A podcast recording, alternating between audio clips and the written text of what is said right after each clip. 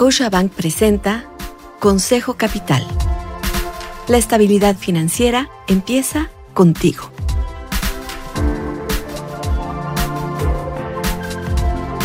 Hola, soy Susana Sáenz y quiero darte la bienvenida a Consejo Capital. En este episodio platiqué con José Luis López Amador, CEO de Finerio Connect, sobre qué es el Open Banking o la banca abierta y los beneficios que trae al sector financiero, así como a los usuarios. Una conversación con expertos para alcanzar tus metas. El Open Banking es un modelo en el que la información pública y transaccional de la banca y de otros participantes del sector puede ser intercambiada con el fin de que el sector sea más competitivo. Open Banking es eh, el acceso a infraestructura de que normalmente estaba en, en empresas financieras, como por ejemplo datos, pagos, servicios financieros, y con consentimiento del usuario poder utilizarlos en, en otra app de un tercero, ¿no? O sea, por ejemplo, uh, que veas todos tus, tus estados de cuenta y todos tus saldos, todas tus transacciones de todos tus bancos en una app de finanzas personales, ¿no?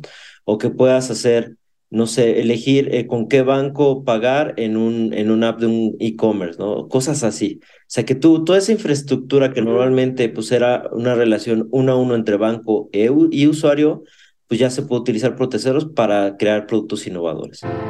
Este modelo inició en Europa con la PSD2, una regulación sobre los servicios de pagos electrónicos que tenía dos funciones principales. Garantizar la seguridad de los pagos en la región y colaborar en la integración de los servicios de las nuevas tecnologías, con lo que obligaban a los bancos a abrir sus datos.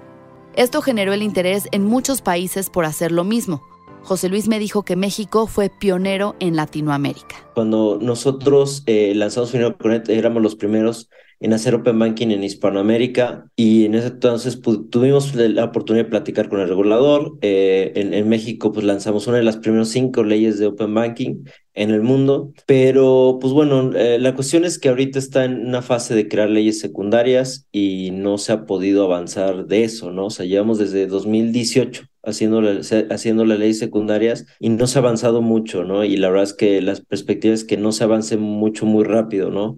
De manera, de manera inmediata, ¿no? Entonces, pues ya, ya perdimos un poquito el liderazgo en ese aspecto. Brasil en 2020 sacó su ley de Open Banking y de 2020 para aquí, pues ya, ya hay, casi todos los bancos ya, ya implementaron la ley, ¿no? O sea, sacaron las leyes secundarias, ya los bancos tienen sus APIs y pues bueno, hay un plan muy ambicioso, ¿no? De, de, de Brasil para crear Open Banking como parte de su estrategia de pues bueno, ellos quieren ser el centro de financiero de Latinoamérica. Y ahorita pues ya hay varios países, ¿no? Que están en el proceso también de hacer leyes secundarias. Eh, es el caso de Colombia, de Chile y hay otros países donde ya se está empezando a, platicar, ¿no? De una ley como Perú, eh, como Uruguay, etcétera, ¿no? Entonces, en el futuro próximo, eh, muy probablemente toda Latinoamérica tenga Open Banking. Y nosotros estamos participando en el proceso, ¿no? De creación de leyes, que, que las leyes se hagan bien, etcétera, ¿no? En varios países.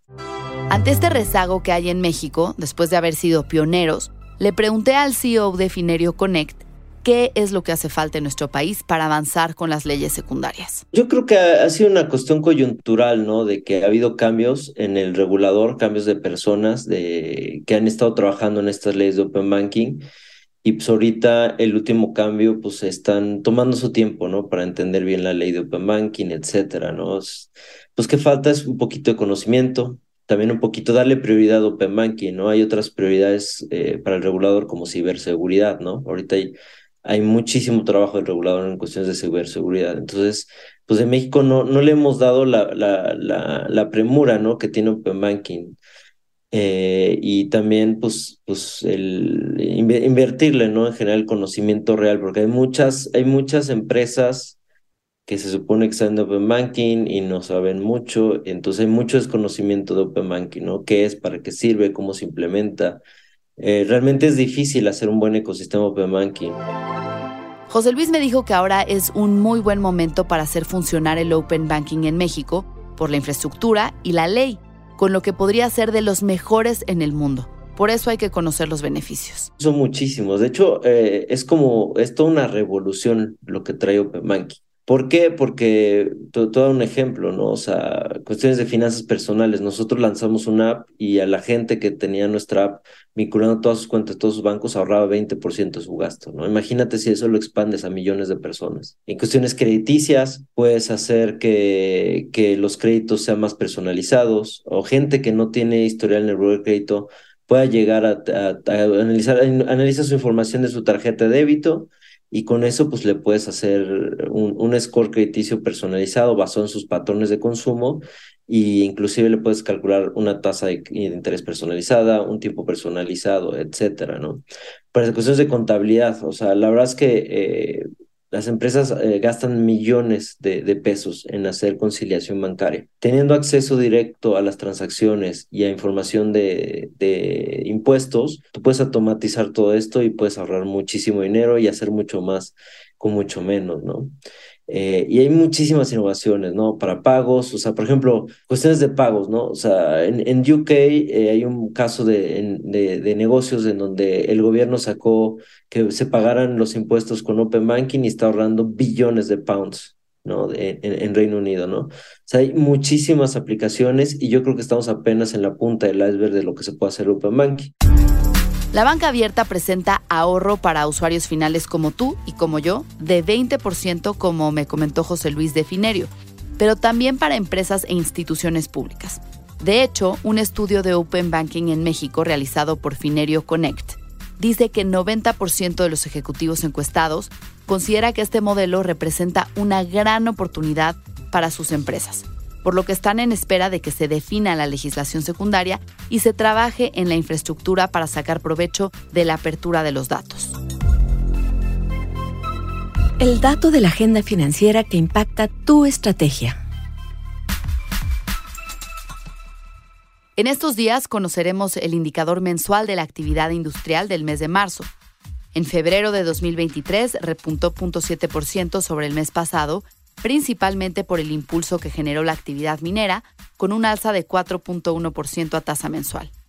Mientras que la industria de generación, transmisión y distribución de energía eléctrica, suministro de agua y de gas por ductos al consumidor final, creció 0.3% a tasa mensual. Asimismo, la producción de las industrias manufactureras disminuyó 0.47% en febrero respecto al mes previo y la construcción retrocedió 0.24%, su segunda caída consecutiva.